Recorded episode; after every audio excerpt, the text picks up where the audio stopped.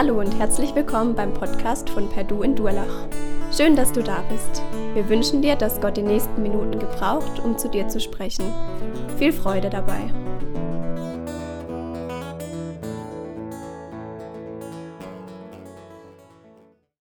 Happy End sind wir heute am Schluss. Ich war gestern oder ich durfte gestern einen Vortrag halten beim Diaspora Consultation Network in Karlsruhe. Und äh, einige von euch waren ja da, aber keiner von euch mit deutschen Wurzeln war da.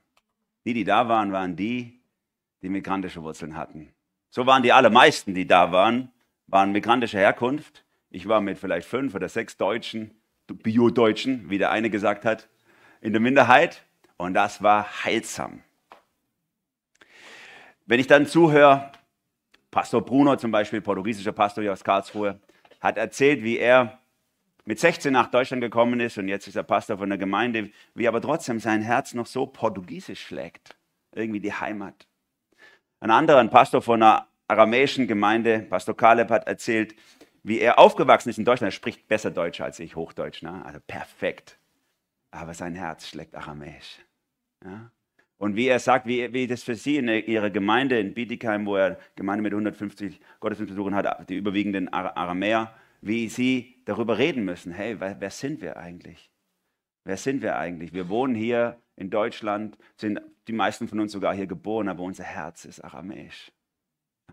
Und wie sie darüber reden müssen, was ist unsere Identität? Da wird nochmal ganz neu wichtig, dass Jesus uns Identität verleiht, dass Jesus dass wir bei Jesus zu Hause sind.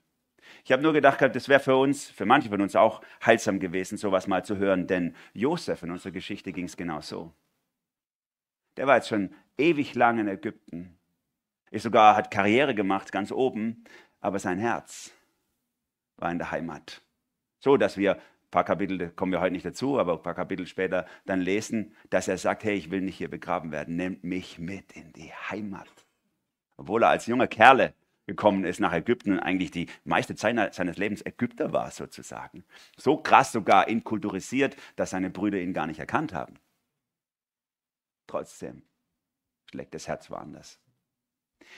Für die, die von euch jetzt nicht jede Predigt gehört haben die letzten Wochen, weil heute der Abschluss ist, nochmal kurz eine Rekapitulierung. Der Josef ist ja ein Sohn von Jakob. Jakob, einer der drei Erzväter, Abraham, Isaac und Jakob, hatte zwölf Söhne. Josef war sein Lieblingssohn. Er hat ihn geliebt und hat ihn auch alles gegeben, hat ihn nicht so hart arbeiten lassen wie die Brüder. Und äh, das hat Neid geschaffen. Die Brüder, die haben ihn geschnappt und haben ihn verkauft nach Ägypten. Und Josef kam nach Ägypten als Sklave, hat relativ schnell äh, Karriere gemacht, als Obersklave sozusagen, kam dann durch so eine perfide Intrige von einer Frau wieder äh, ins Loch, ins Gefängnis. Auch dort hat er wieder Karriere gemacht bis zu einer Leitungsposition und äh, hat dann ägyptischen Hofbeamten einen Traum gedeutet im Gefängnis. Das hat letztlich dazu geführt, dass er nach ein paar Jahren auch rauskam aus dem Gefängnis. Und er kam äh, in, an den Hof von Pharao und ist aufgestiegen bis zum zweiten Mann im Reich. Da ist Josef jetzt. Und wie Josef es in einer Traumdeutung vorausgesagt hatte, ist jetzt im Moment eine Hungersnot in der ganzen damaligen bekannten Welt. Josef hat es gewusst und deswegen hat Josef auch Maßnahmen ergriffen. Die Ägypter hungern nicht, während alle anderen hungern. Und so kommen von überall her die Leute und kaufen ein in Ägypten, was es zu essen gibt. So auch die Brüder von Josef. Konfrontation mit der Heimat. Die kommen und kaufen ein und sie erkennen ihn nicht und er gibt sich ihnen auch nicht zu erkennen. Und sie gehen wieder, aber er entlässt sie mit dem Versprechen, wenn sie nochmal kaufen müssen, und er weiß ja, das dauert sieben Jahre, diese Jungen, die kommen auf jeden Fall nochmal wenn Sie nochmal kaufen sollten, dann müssen Sie den jüngsten Bruder mitbringen, den Benjamin. Den haben Sie nämlich zu Hause gelassen. Das war nämlich der neue Lieblingssohn vom Papa. Denn Benjamin und Josef waren leibliche Brüder, die einzigen leiblichen Brüder. Das andere waren Halbbrüder. Denn Jakob hatte vier Frauen. Eine davon war seine Lieblingsfrau. Und die hat diese zwei Söhne geboren. Und so haben wir jetzt letzte Woche gehört, wie sie also nach langer Diskussion mit dem Vater den Benjamin mitnehmen durften. Die haben gesagt, wir brauchen erst gar nicht mehr nach Ägypten, wenn der nicht dabei ist. So ist er jetzt mit dabei. Sie waren bei Josef, wieder hat er sie nicht, äh, haben sie ihn nicht erkannt, er hat sich nicht zu erkennen gegeben, aber er hat ein Festessen ausgerichtet, eine Party haben sie gefeiert. Sie, haben, sie sind eine wilde Party, würde man sagen. Also das Hebräische ist da auch ein bisschen bedeckt, hält sich da ein bisschen bedeckt. Wir würden sagen, es ist eine wilde Party, die, zu, die da gelaufen ist. Ne? Die haben es sich richtig gut gehen lassen. Und dann gehen die Brüder wieder mit Sack und Pack, mit ihrem Essen, ohne dass Josef es ihnen gesagt hat, dass er es ist. Aber er hat einen Plan ausgeheckt. Er will ihnen nicht einfach sagen, dass er Josef ist, sondern er will sehen, ob in ihrem Herzen sich was verändert hat. Und er hat sich einen Plan ausgeheckt, der dazu führen soll, dass der neue Lieblingssohn vom Papa, der Benjamin, in dieselbe oder ähnliche Situation kommt wie vor Jahren, Jahrzehnten Josef selber. Wie würden die Brüder dieses Mal darauf reagieren? Damals waren sie herzlos, haben Papa noch verrissene, blutige Klamotten vom Josef gezeigt, vom wilden Tier zerrissen, schade. Wie würde das jetzt in der neuen Situation gehen? Daran wollte Josef wissen oder erkennen, dass ihr Herz verändert wird. Hier steigt unsere Geschichte ein von heute. Wenn ihr eure Bibel dabei habt, dann schlagt mal auf, 1. Mose Kapitel 44. Ansonsten habe ich den Text auch mitgebracht. Einfach nur den Text. Ist ein bisschen klein, weil es halt super viel Text ist. Ähm, deswegen ist es besser, ihr habt eure eigene Bibel dabei. Später befahl Josef seinem Hausverwalter, füll die Säcke der Männer mit Getreide. Gib ihnen so viel sie tragen können. Leg ihr Geld wieder oben hinein in den Sack. Des Jüngsten legst du noch meinen Kelch dazu, den silbernen. Der Verwalter machte es genauso, wie Josef ihm befohlen hatte. Am Morgen, als es hell wurde, schickte man die Männer mit ihren Eseln nach Hause. Sie waren noch nicht weit von der Stadt entfernt, als Josef seinem Hausverwalter befahl, los, jag ihnen nach. Wenn du sie eingeholt hast, sag ihnen, Warum habt ihr Gutes mit Bösem vergolden und den Kelch gestohlen? Es ist doch der, der aus dem meinem Herrn zu trinken pflegt und aus dem er Wahrsagung empfängt. Da habt ihr wirklich was Böses getan. Als der Verwalter sie erreicht hatte, stellte er sie mit diesen Worten zu Rede. Also Josef trägt hier dick auf. Er schmuggelt den Becher Benjamin rein. Und jetzt will er sehen, wie die Brüder reagieren. Er, er, er erhöht den Druck. Es ist nicht nur so, und das merken die Brüder auch. Es ist nicht nur so, wie wenn man ein Handtuch im Hotel mitgehen lässt. Macht ihr natürlich nicht, aber es soll Leute geben, die machen so Zeug, Handtücher oder Seifen oder Zeugs mitnehmen aus dem Hotel, wenn sie irgendwo übernachten. Gibt Hoteliers, die da richtig Geld ablassen an ihren Gästen. Das ist es nicht, sondern es ist ein besonderer Becher. Es ist nicht einfach nur wertvoll, sondern das ist der Wahrsagebecher. Josef hat nicht wirklich aus diesem Becher gewahrsagt. Das wissen wir. Wenn er, wenn er was wissen wollte, dann hat er, ist er mit Gott in Kontakt getreten und Gott hat ihm das offenbart. Aber es war üblich für die Ägypter damals, aus solchen Gefäßen, in goldenen oder silbernen Gefäßen eben äh, durch die Wasserbewegung irgendwie die Zukunft zu deuten. Manchmal haben sie es an der reinen Bewegung gemacht mit reinem Wasser, manchmal haben sie auch Goldstücke oder Edelsteine oder so reingeschmissen und in der Wasserbewegung die Zukunft vorausgesagt. Lachen wir mal lieber nicht drüber, denn wir haben ja auch solche Sachen, ne? Zinngießen an Silvester auch was für eine schöne Figur, mal gucken, was da, was die Zukunft bringt so. Da sind wir auch mit. Aus unserer germanischen Tradition haben wir auch ähnliche Sachen. Und so war das damals. Und der, und der Josef, auch wenn er es nicht wirklich gemacht hat, hat er das sozusagen sagen lassen, um den Druck zu erhöhen. Ihr habt nicht nur Kohle geklaut, sondern das ist was Kultisches, was Religiöses. Das ist mein Lieblingsbecher, das ist das Wichtigste. Den habt ihr geklaut. Und die, und die Brüder, die blicken das. Die blicken das, die erschrecken richtig hier, Vers 7. Warum sagst du sowas, Herr? erwiderten sie. Niemals hätten wir deine Diener sowas getan. Wir haben dir doch selber das Geld, das wir oben in unseren Säcken fanden, aus Kanaan zurückgebracht.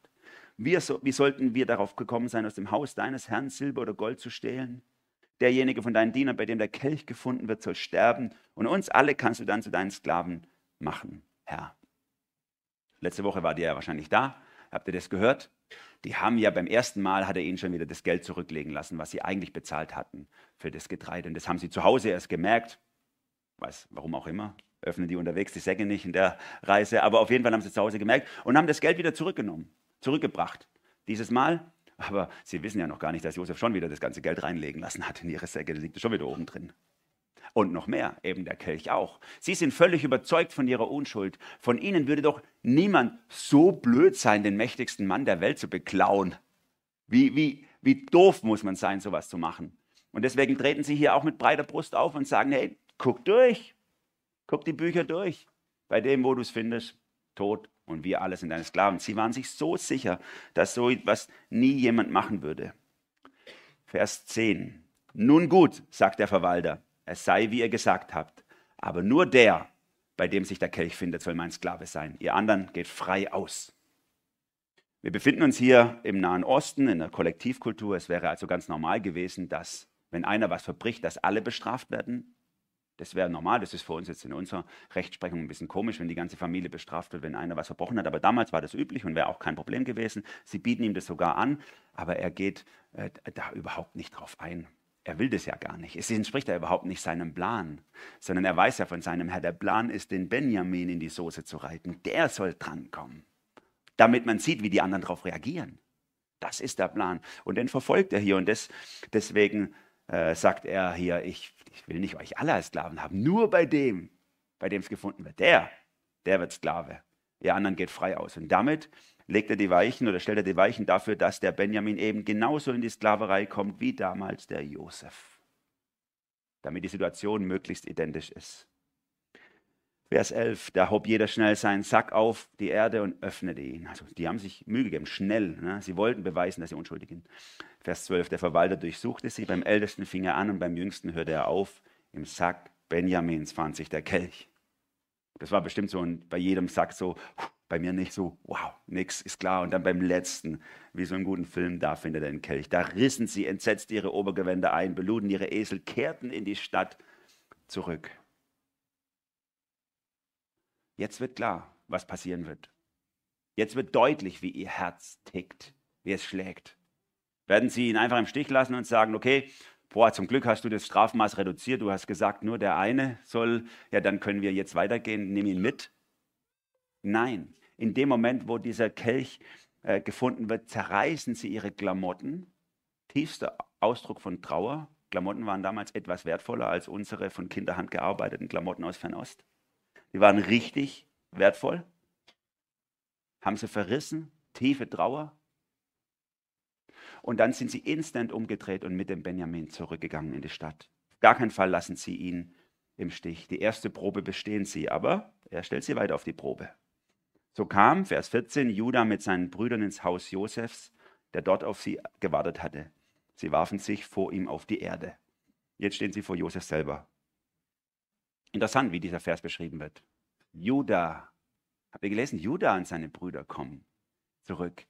Komisch, oder? Eigentlich müsste es doch heißen, entweder Ruben und seine Brüder, weil Ruben ist der Älteste, oder wenigstens Benjamin und seine Brüder, weil es geht ja um Benjamin. Aber Judah, was hat der damit zu tun? Da erinnere ich euch nochmal jetzt über die ganzen letzten Wochen, was wir gehört haben. Ihr habt es ja, wenn ihr dabei war, das gemerkt. Es ging immer auch wieder am Beispiel von Judah, wie sich Menschen verändern. Judah war damals der, der die Idee hatte, dass man Josef verkauft. Kapitel 37. Er hat gesagt, verkauft, verkauft den als, als Sklave, dann haben wir ihn los und verdienen noch was dabei. Judah war nachher ja der, der diese widerliche Geschichte, die wir hatten, mit seiner Schwiegertochter abgezogen hat. So irgendwie, so, also ganz eklige sexuelle Geschichte. Der, Typ, der war komplett kaputt innen drin, sage ich mal so, ohne, ohne Norm. Er hat zugeguckt, wie seine Söhne irgendwas abziehen und er selber auch. Der Judah war der, an dem man par excellence exerzieren kann, zeigen kann, hat sich, haben sich die Herzen verändert von den Brüdern.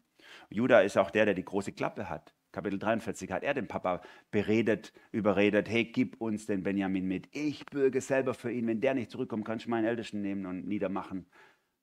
Wie wenn der Opa seinen Enkel niederschlachten würde. Aber gut, auf jeden Fall, er, große Rede, er kümmert sich drum.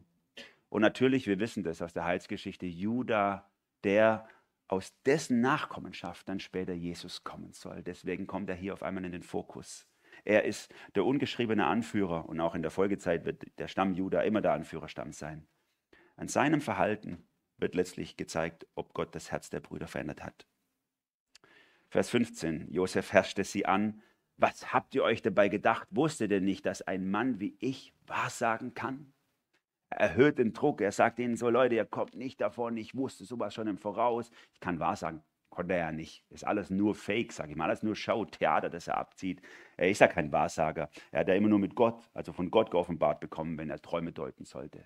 Aber der Druck wird halt erhöht auf sie, um, um sie wirklich so richtig an die Wand zu drücken. Und interessant, wie Judah hier reagiert als der Redenführer. Er geht nämlich gar nicht darauf ein. Judah geht nicht darauf ein, sagt so, oh ja, hätte ich das gewusst, dass du wahrsagen kannst, hätten wir was ganz anderes gemacht oder so. Dann hätten wir dich nicht beklaut oder so. Nee, es ist ihm völlig, es ist für ihn völlig klar, was hier läuft, lässt sich menschlich nicht mehr erklären. Gott ist auf dem Plan. Gott ist der, der mich eingeholt hat, der hat mich in die Situation gebracht. Das ist für ihn klar. Er sieht nicht mehr die Situation, der, die, der, der Mächtige und sie die Würstchen und so. Das ist für ihn alles, alles Theater. Er weiß, es geht hier um den letzten Verursacher, ist Gott. Was sollen wir sagen, Herr Vers 16, erwiderte Judah. Wie können wir uns nur rechtfertigen? Wir haben keine Worte. Gott hat die Schuld deiner Diener gefunden. Wir alle sind jetzt deine Sklaven, nicht nur der, bei dem der Kelch gefunden wurde. Das ist so interessant. Wir sehen hier wirklich die Veränderung im Herzen von Judah. Er, er, diskutiert nicht mehr rum, er rechtfertigt sich nicht, er versucht sich nicht rauszureden, er versucht es nicht irgendwie zu erklären und sagen, der Benjamin, der ist zu doof noch, der kann noch nicht richtig rechnen, der, der Becher stand rum, das ist egal, das ist alles egal für ihn. Das macht er nicht, sondern er sagt, Gott hat die Schuld deiner Diener gefunden. Welche Schuld? Natürlich geht es ihm jetzt nicht oberflächlich darum, die Schuld dass hier geklaut wurde, sondern er wusste, das ist die Schuld von damals. Als sie ihren Bruder Josef verkauft haben, diese Schuld hat Gott jetzt gefunden. Wie so ein Detektiv hat Gott nachgespürt und 20 Jahre später kriegt er es raus. Ah, die waren's. Und jetzt haut er sie in die Pfanne. Das ist der Gedankengang bei ihm. Der himmlische Jagdhund hat sie gestellt. Ich liebe das Bild vom himmlischen Jagdhund, kommt von John Stott, einem der großen anglikanischen Theologen. In seinem Buch Sieben Gründe, warum ich Christ geworden bin, spricht er vom Hound of Heaven, dem himmlischen Jagdhund und sagt, den, es geht jedem Menschen so, dass er dann und wann den heißen Atem des himmlischen Jagdhundes im Nacken spürt. Und irgendwann stellt ihn dieser Hund und er steht mit dem Rücken zur Wand und Zähne fletschen, steht der himmlische Jagdhund vor ihm. Und dann ist eine Entscheidung fällig. Dann kannst du Gott nicht mehr ausweichen. Und das ist Judah in dieser Situation. Er kann Gott nicht mehr ausweichen. Der steht, Zähne fletschen vor ihm. Er hat ihn erwischt. Was wird er jetzt tun? Judah gibt komplett auf. Er, er erkennt es an, dass Gott das kann und dass Gott das darf, mit ihm zu machen. Er hat es verdient. Das ist das, was nachher zu Buße führt.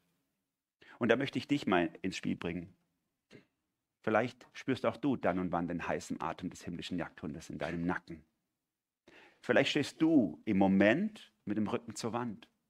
Oder Gott wird dich noch dahin führen, falls noch nicht geschehen dann ist die Frage, wie reagierst du drauf? Wirst du anfangen zu erklären, ja, ist ja klar und weil und meine Eltern waren so schlimm und meine Kindheit und die und alles und so? Oder wirst du einfach sagen, Gott hat mich gefunden, hat meine Schuld gesehen, ich bin verloren, ich kapituliere vor Gott. Das ist, was Judah hier tut und das ist, was ich dir raten möchte. Gib einfach auf. Als ich Christ geworden bin als Teenie, ist es mir genauso gegangen. An einem Abend ist, hat Gott mich erwischt und ich stand mit dem Rücken zur Wand und wusste, Gott darf mich verdammen und Gott wird mich verdammen. Ich bin verloren. Und dann gab es keine andere Möglichkeit, als mich in die Arme des Richters, der vor mir stand, hineinzuwerfen, um zu entdecken, dass er mein Retter ist. Und das ist genau, was Judah hier, was sich hier anbahnt bei Judah. Denn Gott ist ja nicht wie wir, wenn er uns erwischt habe es gerade die letzten Wochen und Monate gedacht bei diesen ganzen Aufarbeitungskomitees, die gerade überall aus dem Boden sprießen, um die Sünden verschiedener Leute aus, äh, aus verschiedenen Kirchen und so oder Organisationen oder so aufzuarbeiten, was sie alles verbrochen haben und so. Wie, also wie gnadenlos Menschen mit Menschen sind. Wenn sie jemand erwischen und es nachweisen können, dann wird der zertrampelt und zertreten ohne Gnade, bis seine Existenz zerstört ist. Und wenn es noch nachträglich darum geht, seine Büste äh, kaputt zu machen und zu zertrümmern und sein Andenken und die Straßennamen, die nach ihm benannt wurden, alle zu löschen. Keine Gnade für Sünde. Und Gott ist so anders. Wenn Gott deine Sünde aufdeckt, dann tut er es nicht, um dich kaputt zu machen, sondern um dich wiederherzustellen. Gott richtet dich nicht hin, sondern Gott richtet dich her. Das ist, was hier passiert. Selbst wenn er dich, und das ist gut so, mit deiner Sünde konfrontiert, mit, mit dem, dass er einen Strich unter dein Leben zieht und sagt, du bist durchgefallen, dann tut er das nicht, um dich zu zertrampeln. Und deswegen brauchst du auch nicht in Verteidigungsmodus zu gehen, sondern du darfst dein Herz einfach Gott hinstrecken und wie Judas sagen, Gott hat die Schuld deines Dieners gefunden. Was soll ich sagen? Du hast recht, Gott. Ich kann nichts zu sagen zu meiner Verteidigung. Und dann sehen wir durch die ganze Bibel, wie Gott so ein Gott ist, der, der, mit allen Gerichten, mit all dem, was er über uns bringt, auch ein pädagogisches Ziel hat. Er möchte Menschen wirklich wiederherstellen. Ich lese einfach mal Hesekiel 33, Vers 11 als Beispiel, wo so viele Gerichtsworte kommen und dann sagt der Prophet, so wahr ich lebe, spricht der Herr, Herr, ich habe nicht gefallen am Tod des Gottlosen, wenn nicht vielmehr daran, dass der Gottlose von seinem Weg umkehrt und lebt. Kehrt um, kehrt um von eurem bösen Wege. Gott möchte dich wiederherstellen. Deswegen möchte ich dich auffordern. Leg deine Schuld vor Gott nieder. Verteidige dich nicht, halt nichts zurück. Er weiß sowieso alles. Leg's nieder. Judah sagt also hier an dieser Stelle, wir alle sind deine Sklaven. Und jetzt kommt Josef, jetzt übernimmt Josef sozusagen die Kommunikation nicht mehr der Verwalter ab Vers 17. Doch er erwidert auf keinen Fall. Nur der, bei dem der Kelch gefunden wurde, soll mein Sklave sein. Ihr anderen könnt in Frieden zu eurem Vater hinaufziehen. Also nochmal, nochmal gibt er ihnen die Chance zum Absprung. Sagt, ja, ihr könnt ungeschoren davonkommen mit heiler Haut. Geht einfach. Tschüss. Lasst nur den Benjamin da. Wie werden sie reagieren? Es ist jetzt diese Situation, fast gleich wie damals bei Josef. Jetzt ist sozusagen der Höhepunkt. Wie werden sie jetzt reagieren? Sie müssten nur wieder mal den Lieblingssohn opfern, dann wären sie fein raus. Und jetzt kommt eine lange Rede von Judah und diese lange Rede ist so bewegend für mich, weil sie das veränderte Herz dieses Mannes aufzeigt. Ich lese sie euch mal vor ab Vers 18. Da trat Judah vor und sagte, bitte mein Herr, lass mich doch ein Wort zu dir reden und werde nicht zornig über deine Diener, denn du bist mächtig wie der Pharao. Mein Herr fragte seine Diener, habt ihr noch einen Vater oder Bruder? Und wir haben geantwortet, ja, wir haben einen alten Vater und einen kleinen Bruder, der ihm noch im Alter geboren wurde. Dessen Bruder ist tot. So ist dies der Einzige, der ihm von seiner Mutter geblieben ist. Und sein Vater hängt sehr an ihm. Da sagtest du zu deinen Dienern, bringt ihn her zu mir, ich will ihn mit meinen eigenen Augen sehen. Aber wir sagten zu meinem Herrn, es wäre der Tod für unseren Vater, wenn er den Jungen hergeben müsste. Er kann nicht von ihm weg. Doch du, sagtest du deinen Dienern, ohne ihn dürft ihr mir nicht wieder unter die Augen kommen. Als wir dann zu deinem Diener, meinem Vater, heimgekommen waren, berichteten wir ihm alle Worte meines Herrn. Und als unser Vater dann zu uns sagte, kauft uns nochmal etwas Brot, Getreide, wandten wir ein. Wir können so nicht reisen. Wir brechen erst auf, wenn unser jüngster Bruder bei uns ist, denn ohne ihn dürfen wir dem Mann nicht unter die Augen kommen. Da sagte dein Diener, mein Vater, zu uns, ihr wisst, dass meine Frau mir nur zwei Söhne geboren hat. Der eine ist fort von mir. Ein Raubtier muss ihn zerrissen haben. Und ich habe ihn bis heute nicht wiedergesehen. Wenn ihr nun auch den anderen von mir wegnehmt und es stößt ihm unterwegs was zu, dann würdet ihr mein graues Haar mit Kummer ins Totenreich bringen. Wenn ich nun zu deinem Diener, meinem Vater, zurückkäme und der Junge, an dem er so hängt, wäre nicht mehr bei uns, dann würde er sterben, wenn er sähe, dass der Junge nicht mehr da ist. Dann hätten deine Diener das graue Haar unseres Vaters mit Kummer ins Totenreich gebracht.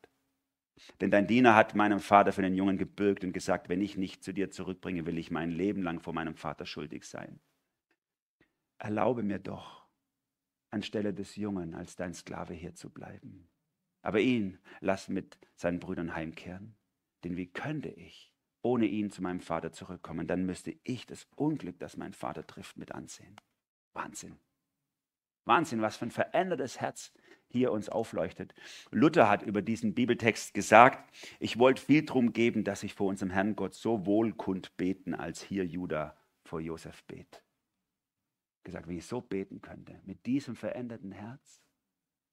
Lass uns mal reingucken, was hier, was hier Judah so kunstlos und herzergreifend klar macht, seine Liebe zu seinem Vater, dass er sein eigenes Leben anbietet für Benjamin, ist krass. Damals, damals waren ihm diese Gedanken völlig egal. Als er Josef zum Verkauf vorgeschlagen hat, da hat er solche Gedanken nicht. Da war sein Herz wirklich ein ganz anderes. Hat ihn einfach verkauft, aber jetzt ist er verändert. Er wird diese Schulden nicht noch einmal tragen. Die ganzen Gefühle von damals hinweg, die Neidgefühle. Es ist nicht so, dass der Vater Jakob sich verändert hätte. Er hat sich nicht die Situation verändert, er war immer noch gleich. Er hat einen Lieblingssohn und den bevorzugt er vor allen anderen. Das drückt er hier deutlich aus. In Vers 27, ich weiß nicht, ob es euch aufgefallen ist, sagt Judah, er zitiert Jakob und sagt, der Jakob, ihr wisst, dass meine Frau mir nur zwei Söhne geboren hat. Äh, bitte? Der hatte doch vier Frauen und zwölf Söhne.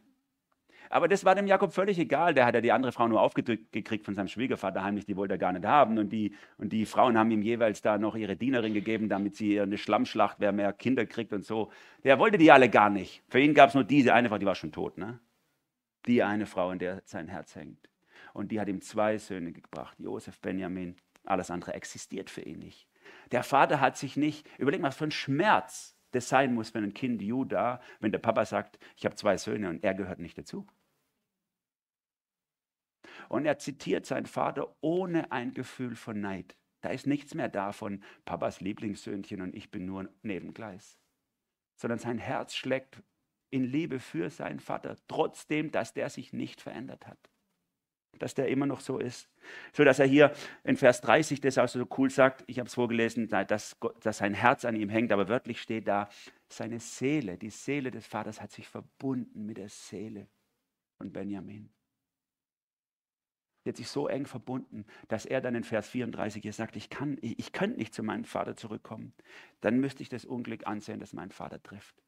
Der ungeliebte Sohn, den der Vater nicht will, der Sohn, dem seine Mutter nicht mal eine Erwähnung wert ist, der die ganze Schwäche kennt seines Vaters, liebt ihn trotzdem mit jeder Faser seines Herzens, dass er gerne, gerne das Wohl will seines Papas, auch wenn er nicht anerkannt ist. Was für ein verändertes Herz. Und das ist für Josef letztlich auch der Erweis, dass die Herzen sich verändert haben. Diesem neuen Judah geht es nicht mehr um sich selber, denn geht es nicht mehr um, um Neid und Konkurrenz und wer jetzt, äh, wer jetzt mehr oben ist oder so, auch wenn er der Wortführer ist, sondern es geht ihm wirklich, es geht ihm wirklich um andere. Hier ist Vergebung und Versöhnung möglich. Und deswegen steigt Josef hier jetzt ein und, und kann nicht mehr an sich halten. Kapitel 45, Vers 1. Da konnte Josef sich vor seinen Leuten nicht länger beherrschen. Schnell schickte er sie alle hinaus. So stand niemand mehr bei ihm, als er sich seinen Brüdern zu erkennen gab. Er weinte so laut, dass die Ägypter es hörten. Auch am Hof des Pharaos hörte man bald davon. Gut, das können wir jetzt vielleicht nicht nachvollziehen. Ne? Gestern bei diesen, wo so viele Migranten waren, die hätten das verstehen können, dieses Rumgebläre und das Geschrei. So, so. Mir ging das oft so, wenn wir im Kreissaal waren bei der Geburt unserer Kinder und meine Frau so richtig deutsch, ne? bis zum letzten möglichen Moment kein Schmerzenslaut. Äh, und nebendran waren dann manchmal, äh, in manchen Geburten waren dann äh, Frauen aus türkischstämmig oder italienischstämmig. Da hast du gedacht, es gibt ein Erdbeben. Ne?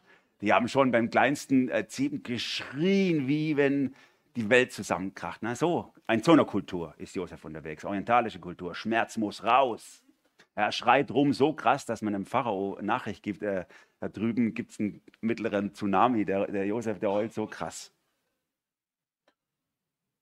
Ich bin Josef, Vers 3 sagt er zu seinen Brüdern, lebt mein Vater noch? Und in diesem Satz kommt die ganze Emotionalität auf den Punkt, denn er weiß ja, dass sein Vater lebt. Er hat ja extra gefragt. Judah hat es gerade nochmal berichtet. Natürlich weiß er, dass er lebt. Aber es bricht einfach so aus dem Kopf. Er lebt noch, mein Papa. Jetzt verlässt er diese sachliche Ebene. Er verlässt dieses so, er ist der Herrscher und thront über allem. Jetzt, jetzt, jetzt bricht einfach die, das ganze Herz, das ganze alles bricht sich Bahn. Dieses seit so vielen Jahren nicht mehr in der Heimat, nicht mehr in der Verwandtschaft. Er musste in der Fremde, eine Ägypterin geheiratet. Er ist, er ist und bleibt ein Migrant im Ausland. Und jetzt verbindet sich sein Herz wieder. Er kann es zulassen, was er nie gehofft hatte. Noch einmal sein Vater sehen vielleicht.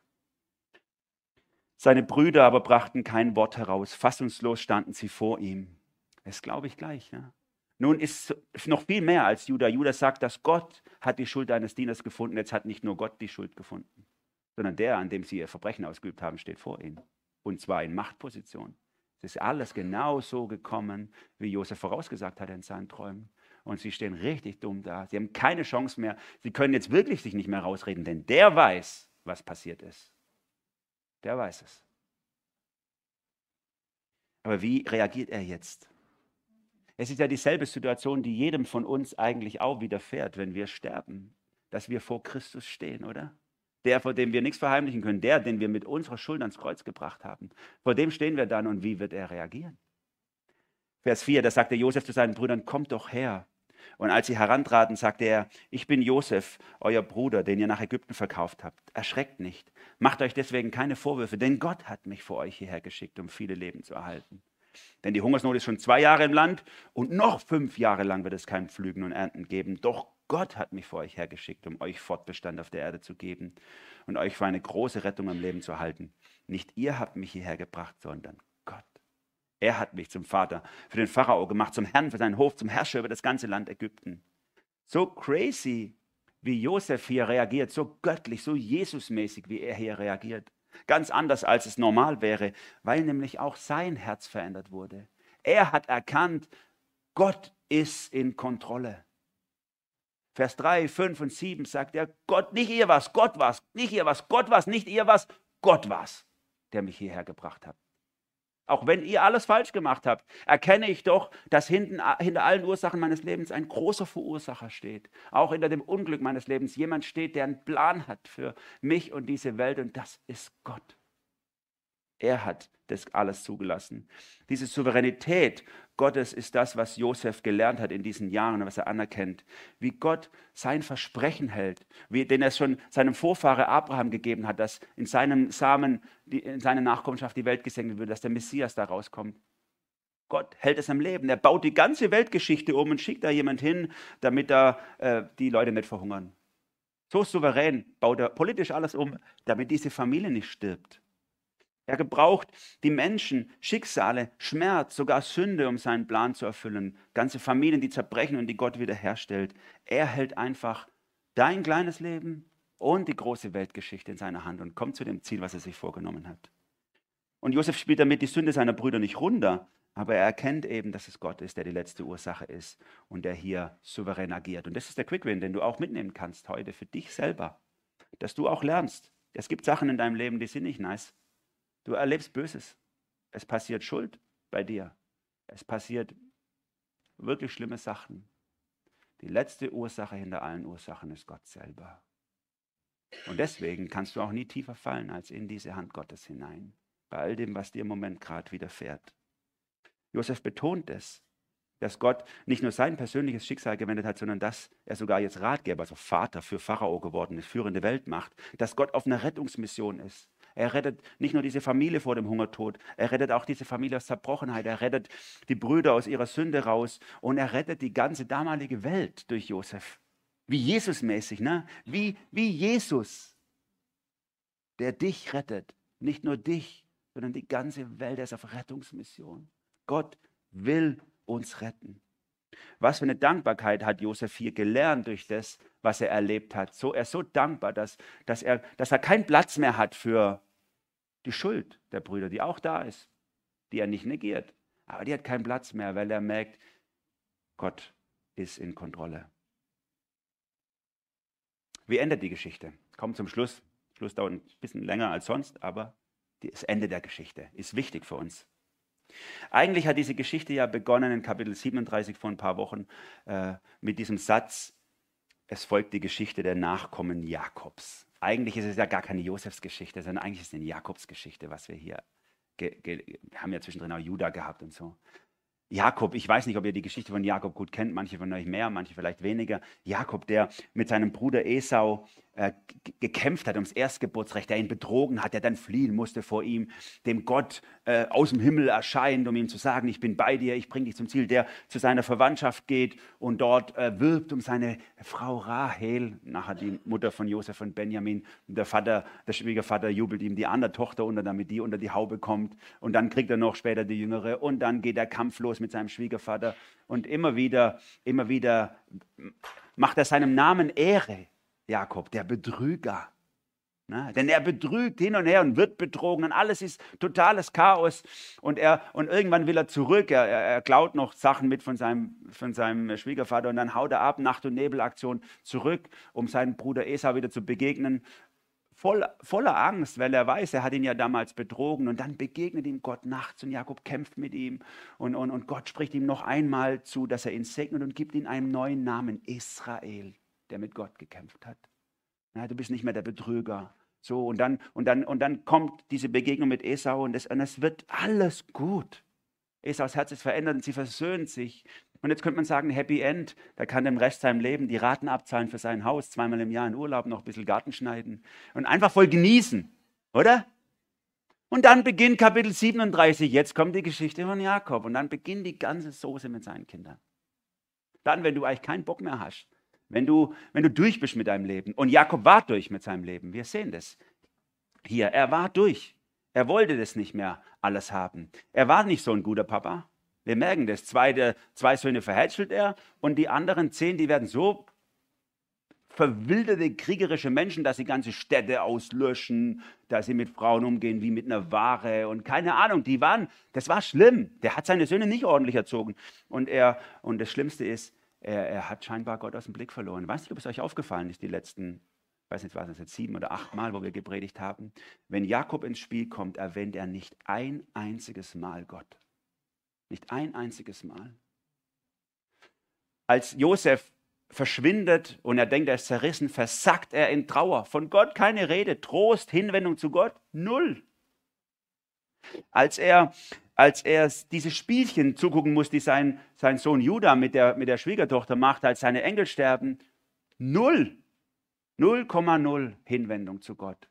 Und als die Hungersnot ausbricht und sie äh, nichts kommt, hey Gott, was hast du vor, kannst du uns helfen? Nein, alles hier Hirn einschalten, rational, wie lösen wir das Problem?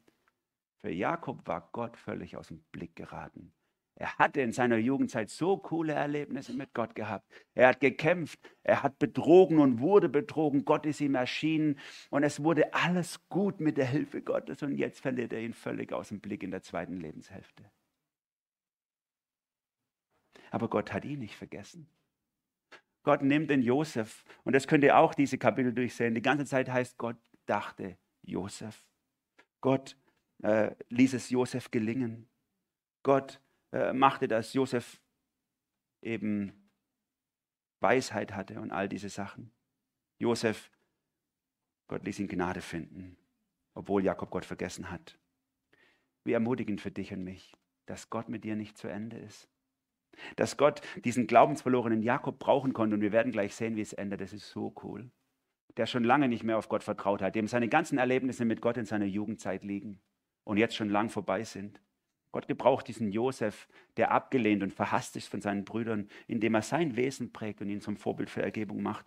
Gott gebraucht den kaputten Judah, der so korrumpiert ist in seiner Ethik und stellt ihn wieder her. Und Gott gebraucht auch dich, so wie du bist. In, der, in deiner Zerbrochenheit, in deinem Schmerz, in deinem Nichtkönnen gebraucht er auch. In dieser Geschichte strahlt uns Jesus aus allen Poren entgegen. Judah der hier Verantwortung übernimmt und stellvertretend Buße tut, so wie Jesus stellvertretend Buße tut für dich, für uns alle. Josef, der nicht bitter bleibt, sondern Gnade anbietet. Kommt her zu mir, sagte 45, Vers 4. Kommt her zu mir, so wie Jesus sagt, kommt her zu mir, die ihr mühselig und beladen seid, ich will euch retten. Jesus, der am Kreuz hängt und sagt, Vater, vergib ihnen, sie wissen nicht, was sie tun. So ist Jesus Gott hat ihn, ihn Josef vorausgeschickt, um eine Rettungstat zu vollbringen für die ganze Erde, so wie er Jesus schickt. Der Rest des Kapitels ist eigentlich die Versöhnung einfach nur. Die Brüder versöhnen sich miteinander. Josef schickt den, dem Vater Wagen zurück, um ihn holen zu lassen. Und der Vater, der kann es ja erst gar nicht glauben, aber lässt sich dann auf die Reise ein. Er ist schon 130 Jahre alt, also er ist jetzt nicht mehr gerade der, der Fixeste, sage ich mal. Der muss schon weich gebettet sein auf, dieser, auf diesem Marsch. Aber was dann hier kommt, am Ende der Jakobsgeschichte, das hat mich so bewegt. Kapitel 46, 46, Vers 1. Die ganzen, Vers, die ganzen Kapitel vorher, kein Wort in einer Beziehung zwischen Jakob und Gott. Und jetzt, Israel zog hin mit allem, was er hatte. Es wird extra der neue Name von Jakob genannt. Ne? Nicht mehr der Betrüger, sondern der Gotteskämpfer. Und als er nach Beersheba kam, brachte er Schlachtopfer dar dem Gott seines Vaters Isaak. Und Gott sprach zu Israel des Nachts, endlich wieder. Israel des Nachts in einer Erscheinung, Jakob, Jakob. Er sprach, hier bin ich. Gott ruft ihn noch einmal mit seinem Betrügernamen. Ne? Und er sprach, ich bin Gott, der Gott deines Vaters. Fürchte dich nicht, nach Ägypten hinabzuziehen. Denn das selbst will ich dich zum großen Volk machen. Ich will mit dir hinab nach Ägypten ziehen. Ich will dich auch wieder heraufführen. Und Josef soll, mit dir, soll dir mit seinen Händen die Augen zudrücken. Jakob findet seinen Glauben wieder. Gott findet ihn wieder. Auf einmal hat er wieder eine Gottesbeziehung, die jetzt über diese ganze mittlere Phase seines Lebens oder so verloren gegangen war. Und dann wird er nach Ägypten gebracht und es kommt zur glücklichen Zusammenführung. So glücklich, dass er am Ende sogar noch dem Pharao die Hände auflegt und ihn segnet. Und dass sich bei Jakob alles zum Guten gewendet hat, das Happy End, sehen wir an dem, wie Jakob stirbt, nämlich in Kapitel 47, Vers 31, da heißt es über den Tod von Jakob, da neigte sich Israel anbetend über das Kopfende des Bettes hin. Was für ein Ding. Sein neuer Name, dein Gottesbeziehungsname. Er stirbt mitten in Worship, mitten in der Anbetung Gottes, gleitet er von, von diesseits ins Jenseits hinüber. Es ist alles gut geworden. Auch wenn er die zweite Hälfte seines Lebens völlig verbockt hat und ohne Gott verbracht hat. Gott hat ihn wieder eingeholt. Und das möchte ich dir zusagen. Auch du, du kannst im Frieden Gottes sterben. Auch wenn du jetzt vielleicht in der Dunkelheit oder in der Tiefe steckst, wenn du manches nicht verstehst, dann, dann können wir alle miteinander aus dieser Geschichte lernen. Trotz Schmerz und Sünde, trotz Verwirrung und Verirrung endet alles in der Hand Gottes. Der souveräne Gott ist in Kontrolle. Der liebende Gott ist auf Rettungsmission. Der leidende Gott opfert sich in Jesus für dich und mich. Du, du kannst nie tiefer fallen als in diese Hand Gottes rein. Amen. Oh, lieber Vater im Himmel, und so will ich dir Danke sagen einfach für diese wunderbare Geschichte, die wir diese Wochen miteinander angucken durften, in der deine souveräne Macht, mit der du alles zu einem guten Ende bringst, aufleuchtet. Nicht nur das, sondern deine unendliche, grenzenlose Liebe und Gnade und Barmherzigkeit, die die verstocktesten Sünder, die kaputtesten Menschen im Herzen verändern kann. Dass du, dass du auch so ein cooler Planer bist, der am Ende alles so führt in einer großen Geschichte und kleinen Geschichte, dass am Ende alles passt. Und du siehst, wo wir jetzt gerade stecken, wo vielleicht Einzelne von uns sitzen, die dich verloren haben die, die, deren coolen Erfahrungen in der Vergangenheit liegen, damals in der Jugendzeit. Da war Gott mit mir und jetzt hat das Leben mich über, überrannt und ich habe irgendwie Gott aus dem Blick verloren oder er mich.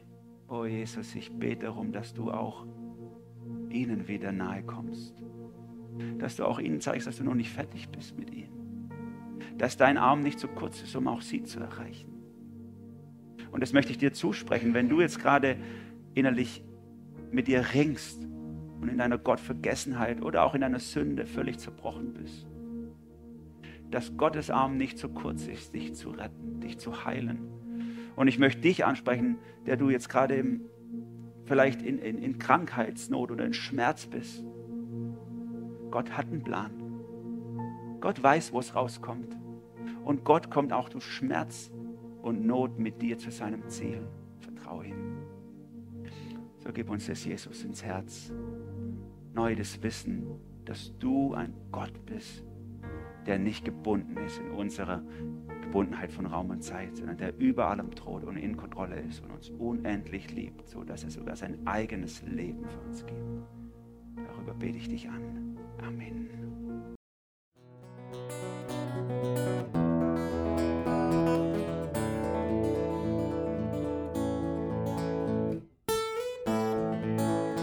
Wir hoffen, der Podcast hat dir weitergeholfen. Falls du noch Fragen hast, besuche gerne unsere Homepage unter www.per-du.church. Hier findest du alle wichtigen Infos zur Gemeinde und zum Glauben. Tschüss und bis zum nächsten Mal.